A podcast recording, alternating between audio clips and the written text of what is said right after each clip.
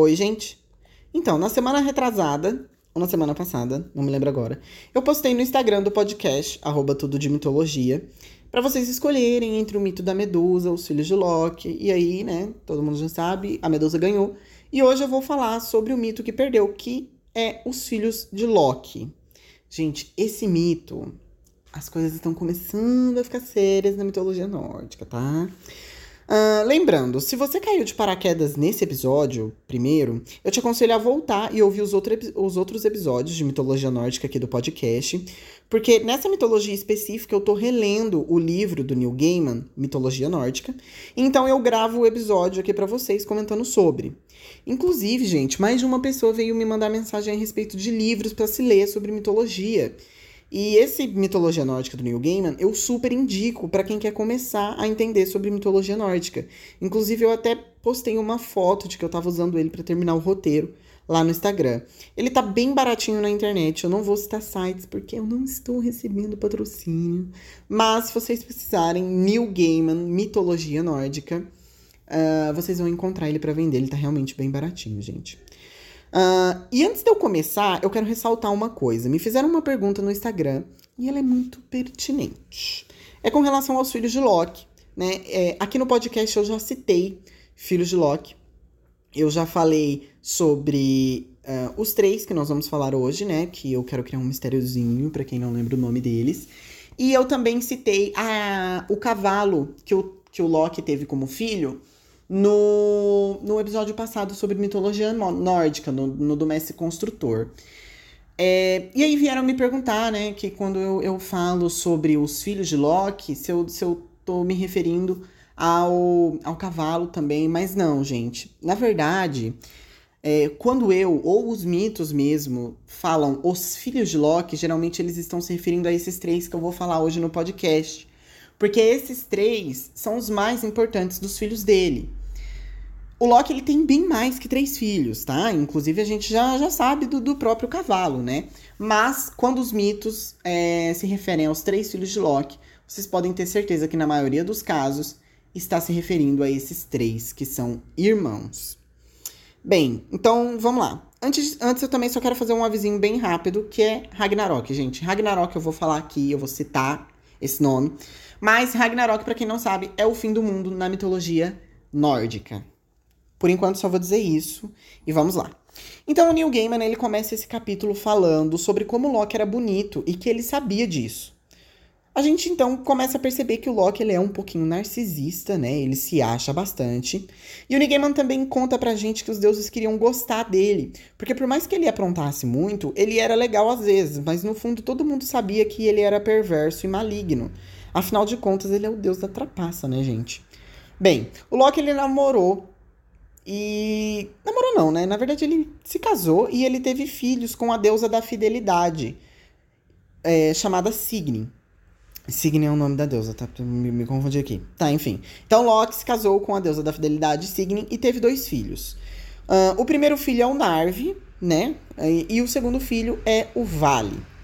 Bem, o negócio é que durante a relação com essa deusa, o Loki às vezes ele sumia por muito tempo e quando isso acontecia, a Signy ficava preocupada e ela sempre esperava o pior. Só que, em todas as vezes, ele sempre voltava relativamente bem.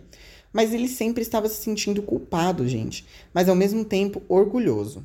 Ele desapareceu é, por muito tempo, para ser exato, três vezes. E na última vez que ele retornou para Asgard, o Odin convocou uma assembleia dos deuses e chamou ele no salão do Valhalla. E disse que havia sonhado com ele, assim. Falou: Olha só, Loki, eu sonhei com você. E aí eu quero, quero te perguntar aqui: você tem filhos, né? E com isso, Loki respondeu que sim. Ele disse que tinha dois, né? O Narvi, um bom menino, um pouco teimoso, e o Vale, um menino é, bom e obediente. E aí o Odin, ele aponta o dedo na cara dele e fala, você é mentirosa. Mentira, gente, na verdade, o Odin, ele simplesmente diz, não eles, eu estou falando de seus outros três filhos. E aí, minha gente, todo mundo já fica com um zoião, né? Porque o Loki, como eu disse para vocês, ele estava casado com a deusa da fidelidade.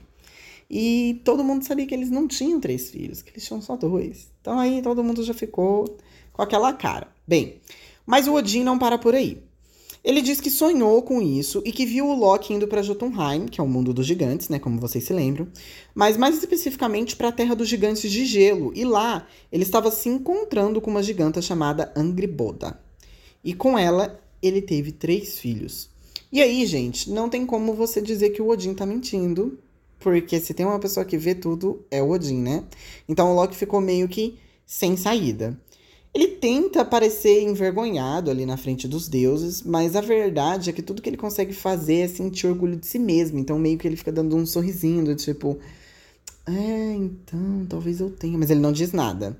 Bem, então por isso, o Odin ele convoca o Tyr, o deus dos juramentos, das lutas, do céu e da luz, e também convoca o Thor para que fossem até Jotunheim buscar os filhos de Loki.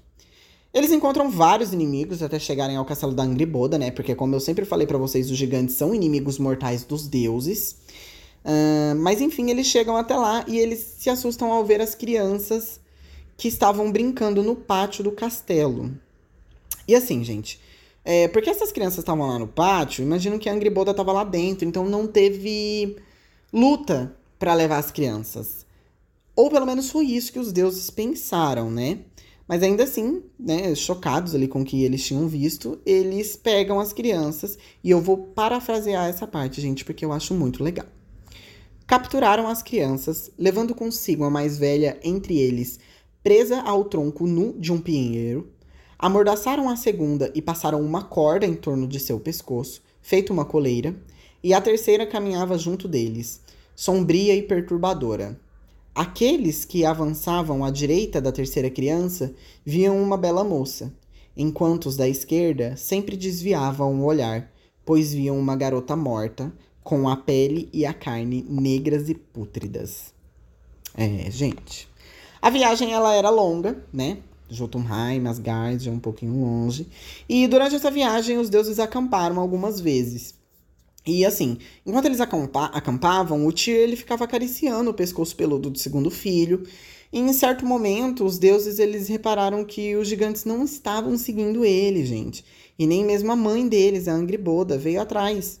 Era como se os gigantes quisessem que os filhos de Loki fossem levados de Jotunheim. Então, talvez as crianças terem sido deixadas lá no pátio do castelo não tenha sido tão sem querer assim. Finalmente os deuses retornaram para Asgard, né? O panteão se fez em corte, e então o Tyr anunciou os três filhos de Loki. O primeiro era uma serpente, o que estava amarrado no tronco, né? Mas agora ele já estava maior que esse tronco, gente. Seu nome era Jormungand ou Jormungundir. E o Thor disse para os deuses tomarem cuidado com ele, porque a serpente cuspia um veneno negro nocivo.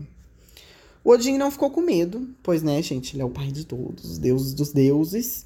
Uh, e ele disse que era apenas uma criança, então ele decidiu colocar o Jormungundir em um lugar que ele não fosse machucar ninguém. Com isso, o deus pegou a serpente e a jogou no oceano de Midgard, o mundo dos homens. E aí ele viu ela desaparecer lá naquelas águas e tal. E o Ormungundir ele cresceu a ponto de dar volta no mundo e se encontrar novamente. E ele ficou conhecido como a Serpente de Midgard. Vocês já devem ter visto, gente, algumas pessoas que tatuam, tatuagem principalmente, mas vocês já devem ter visto em alguns lugares, aquele símbolo de uma corrente, de uma, de uma cobra que ela come o próprio rabo. Essa cobra que come o próprio rabo é a serpente de Midgard, Jormungundir. O Odin ele retornou pro Valhalla depois de ter jogado a cobra lá, no, lá em Midgard e pediu para que a terceira criança, uma menina, se aproximasse. O lado direito era branco, rosado, com olho verde, igual do Loki, lábios cheios e bem vermelhos. Porém, o lado esquerdo tinha pele manchada e estriada, com marcas e cicatrizes. O olho era cego e podre, o lábio era murcho e escondia dentes marrons. A criança era chamada de réu, ou, né, às vezes ela também é chamada de Hela, mas é a mesma coisa. O Odin gostou da menina, entendeu que não, não tinha por que temer ela, afinal de contas era só uma criança. Mas pelo menos por agora, né, gente? Ele perguntou se ela estava viva ou se ela era um cadáver. Sim, gente, o Odin é bem direto. Ele é cuidadoso com as palavras assim mesmo. Bem, a menina respondeu que ela não era uma coisa nem outra, ela era ela mesma, mas ela gostava mais dos mortos porque eles eram mais simples e falavam normalmente com ela, enquanto os vivos olhavam para ela com nojo. Agora, é, eu também vou parafrasear porque o Neil Gaiman arrasou nesse capítulo, gente. O Odin, então, né, depois de, de ter ouvido essa resposta, pega e diz o seguinte: Esta criança governará o lugar mais profundo de todos os lugares sombrios, e governará os mortos de todos os nove mundos. Ela será a rainha das almas miseráveis que morrem de morte indignas, de doença ou velhice, de acidentes ou no parto Guerreiros mortos em batalha sempre virão para nós, para o Valhalla. Mas os que morrem outras mortes serão seus súditos para servi-la na escuridão. O Odin então leva ela para o submundo, onde não tem luz. Lá, ele mostra para ela um salão imenso, que é onde ela vai receber os súditos dela. A menina então chama o seu prato de fome, a faca de inanição e a sua cama de preocupação. Só coisa boa, né, gente? Bem, e com isso fica faltando somente um filho de Loki, o lobo Fenrir. O lobo chegou em Asgard pequeno, mas ele crescia rapidamente. O deus Tyr brincava com ele de vez em quando e os dois conversavam, porque por mais que o Fenrir fosse um lobo, ele era capaz de falar como os deuses. A menina em que o. Oh, meu Deus, gente. A menina, meu Deus. À medida em que o lobo foi crescendo, os deuses foram ficando com medo, menos o Tyr.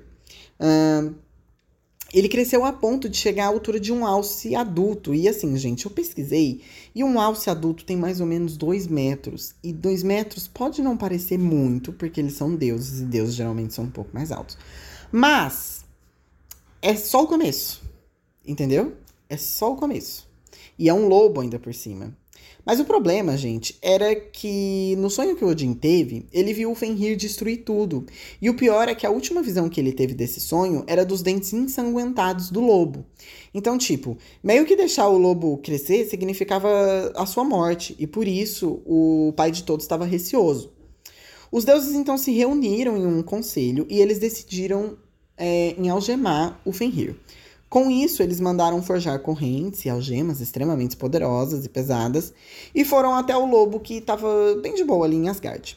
Importante ressaltar, gente, que o Fenrir não era agressivo para cima dos deuses, e muito pelo contrário, ele até brincava com o Tyr.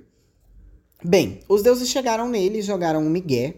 Chegaram do tipo, então, Fenrir, você tá grande, né? Vamos, vamos testar sua força. Vê se você consegue destruir essas correntes aqui.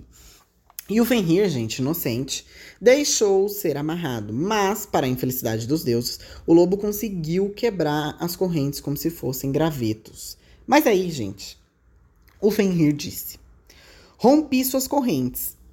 Não se esqueçam disso. E, obviamente, os deuses não esqueceram. Porque no outro dia eles já mandaram forjar outra. Isso aqui pareceu meio que uma provocação do Fenrir, né, gente? Mas vamos seguir. O Tyr, então, ele foi levar carne para o Fenrir. E os dois, eles conversavam, né? O lobo falou sobre como ele estava crescendo rápido e ficando forte e perguntou para o Tyr se os deuses iriam testar ele novamente. Com isso, o deus respondeu que provavelmente sim e que apostaria a sua mão direita nisso. Isso foi só um foreshadowing, né, gente? Porque gente, quem conhece o Tyr aí sabe que ele não tem uma mão. Mas vamos lá. Bem, então, a nova corrente que os deuses mandaram fazer, ela era feita de muitos metais e por isso ela era extremamente pesada, a ponto de que um ser humano não conseguiria levantar nem mesmo um elo dela. Eles a chamaram de Drome e chegaram no Fenrir, porque ele tava, tipo, até dormindo, assim, quando a corrente ficou pronta, eles já foram lá. É, e aí, falou, Fenrir, olha só, temos essa corrente aqui, bora testar? E ele aceitou, gente.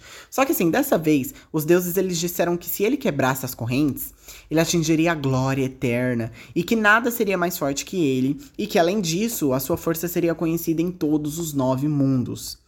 Inicialmente, o lobo ele não conseguia escapar. Os deuses tiveram aquela fagulha de esperança, mas depois de muito tempo se debatendo e fazendo força, ele conseguiu arrebentar a corrente que saiu voando para todo lado. O Fenrir ficou feliz e quis comemorar, mas notou que os deuses não estavam felizes com o resultado, nem mesmo Tyr. E por conta disso, o lobo começou a ficar mais esperto.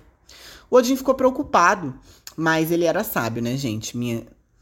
É, ele tinha a sabedoria do, do poço de Mimir e a sabedoria de quando ele se enforcou do topo da Yggdrasil.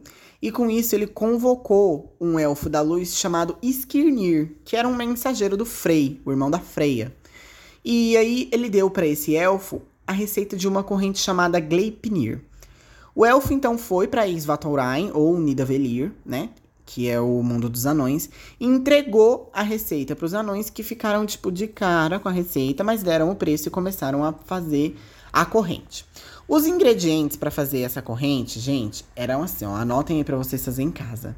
O som dos passos de um gato, a barba de uma mulher, as raízes de uma montanha, os tendões de um urso, o fôlego de um peixe, a saliva de um pássaro.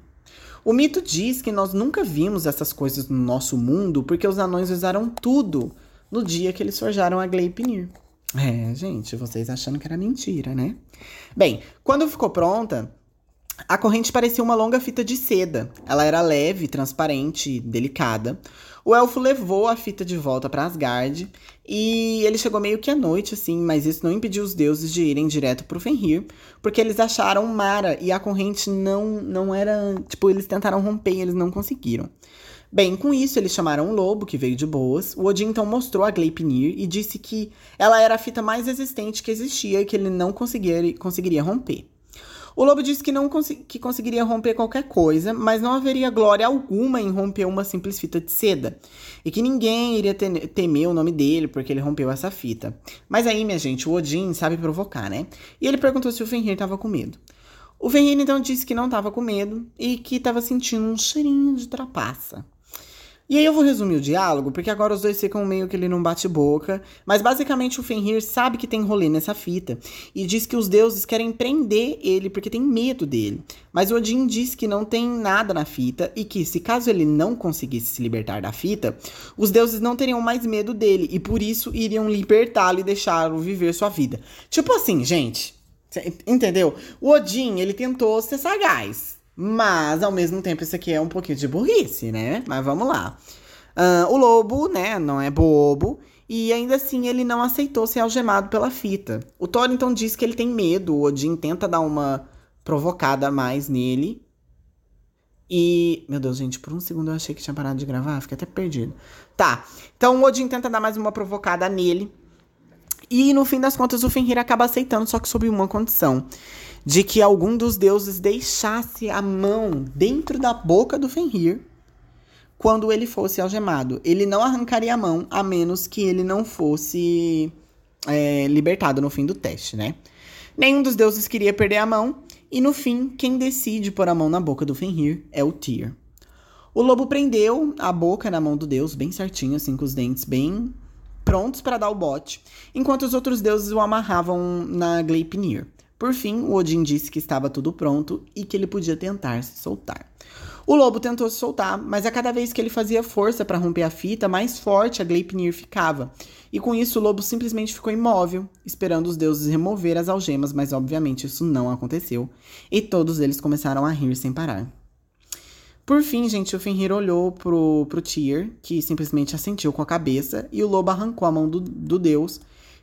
Só que assim, gente, o Tyr, ele não tava rindo com os outros deuses, ele não tava gostando dessa ideia, porque obviamente ele tinha se apegado um pouco ao Fenrir, né?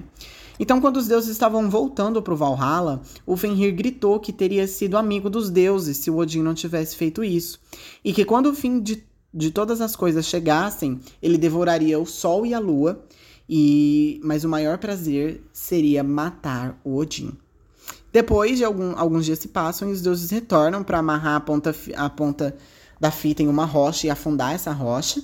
O Fenrir ele tenta morder eles, mas ele não consegue. E um deus ainda por cima enfia a espada no céu da boca do Fenrir, o que impede ele de fechar a boca.